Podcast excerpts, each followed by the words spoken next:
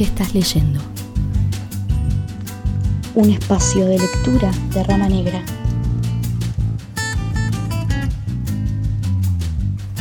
Con la coordinación de María Rosa Fernández Otacé.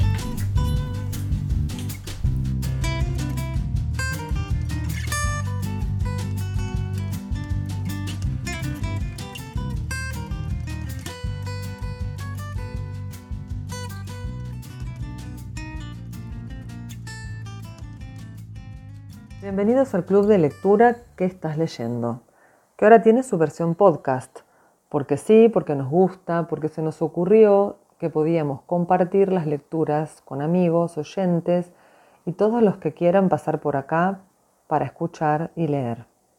El club nace de esta pregunta simple que nos encanta porque es la que le da sentido a los clubes de lectura y la que nos permite abrirnos a nuevos textos a partir de los otros. Si bien la lectura es un placer solitario, compartido adquiere otra dimensión que nos conecta con otras personas y otros universos.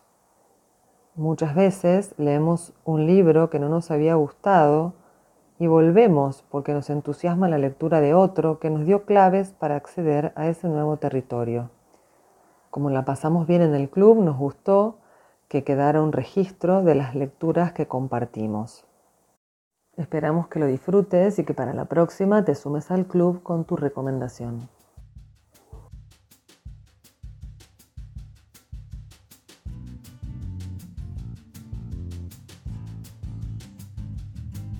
En el club de lectura de marzo, la primera recomendación fue la de nuestra coordinadora, y esto nos sugería María Rosa.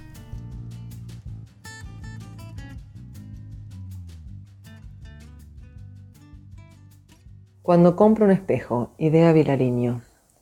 Cuando compro un espejo para el baño, voy a verme la cara, voy a verme. Pues qué otra manera hay, decime, qué otra manera de saber quién soy. Cada vez que desprenda la cabeza del fárrago de libros y de hojas, y que la lleve hueca, atiborrada, y la deje en reposo allí un momento, la miraré a los ojos con un poco de ansiedad, de curiosidad, de miedo, o solo con cansancio, con hastío, con la vieja amistad correspondiente, o atenta y seriamente, mirarme como esa extraña vez mis once años y me diré, mira, ahí estás, seguro. Pensaré en no me gusta o pensaré que esa cara fue la única posible y me diré, esa soy yo, esa es idea y le sonreiré dándome ánimos.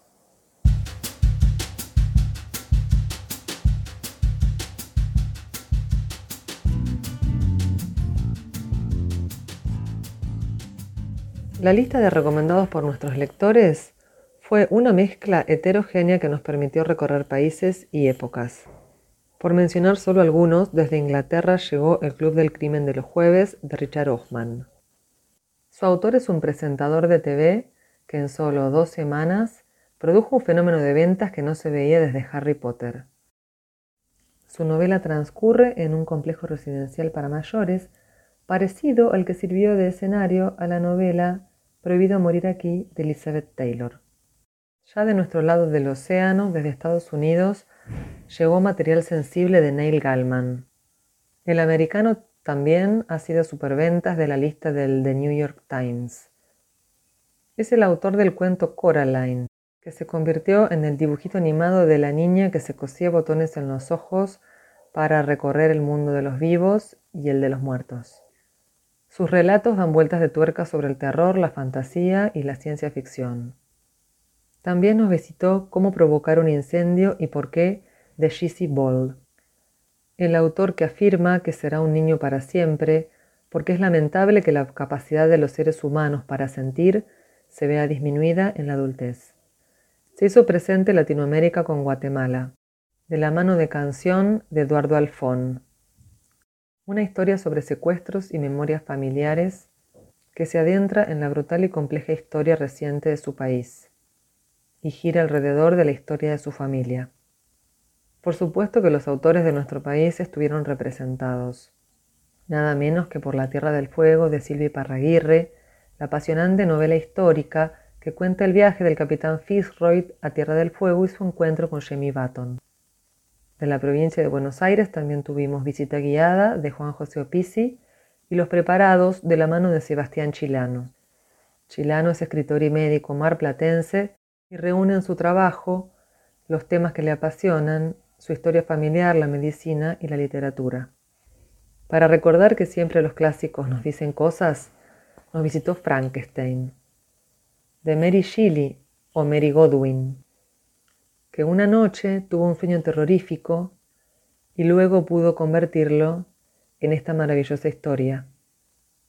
Mientras estaban encerrados, un grupo de amigos, entre los cuales se encontraba Lord Byron, les propuso a cada miembro del grupo que escribiera una historia, y así, fruto del encierro, nació Frankenstein.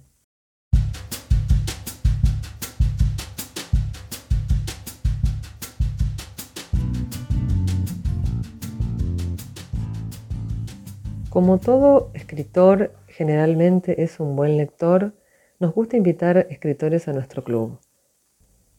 Y nuestra invitada fue Inés Garland. Ella es cuentista, novelista y traductora.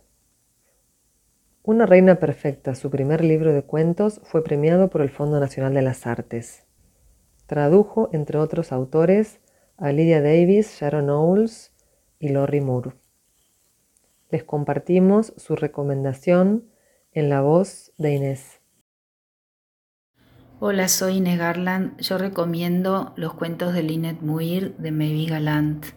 Maybe Galant es la maestra de Alice Munro y de Joyce Carol Oates, reconocida por las dos como su mentora y su maestra. Es una mujer increíblemente inteligente, con una mirada muy aguda, con mucho sentido del humor. Y estos cuentos repiten los personajes, habla de toda una época de, de, Canadá, de la primera mitad del siglo XX, y una sociedad llena de taras y mandatos y muy hipócrita, que en realidad es como casi todas las sociedades que miramos bien pero mm, eh, tiene a la, a la vez una manera de ir como desanudando el misterio de quiénes eran sus padres y el mundo que los, que los circundaba con, y también habla mucho de los primeros trabajos, del machismo, del medio en el que se movía, de las cuestiones sociales, de, mm, eh, de los amigos de sus padres con una mirada muy aguda, muy profunda y a la vez eh, muy graciosa. Los recomiendo muchísimo.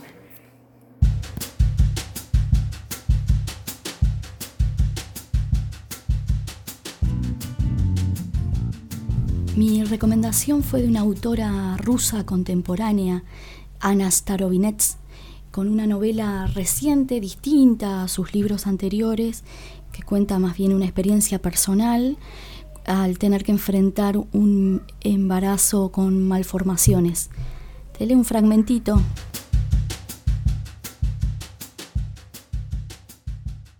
No tenga miedo, no da miedo en absoluto, mire. Saca a mi hijo muerto de la canasta y me lo pone en el regazo. Le toco la cara. Está fría, muy fría. Acaricio ese rostro helado y aullo. Al tacto su frente parece masa para pan que haya estado en el frigorífico toda la noche. Se parece a ti, le digo a Saya nuestro hijo. Parece ser que sí, ¿verdad que hice bien diciéndote que lo mirases? Hiciste todo bien. Tienes que mirar de Ana Starovinets.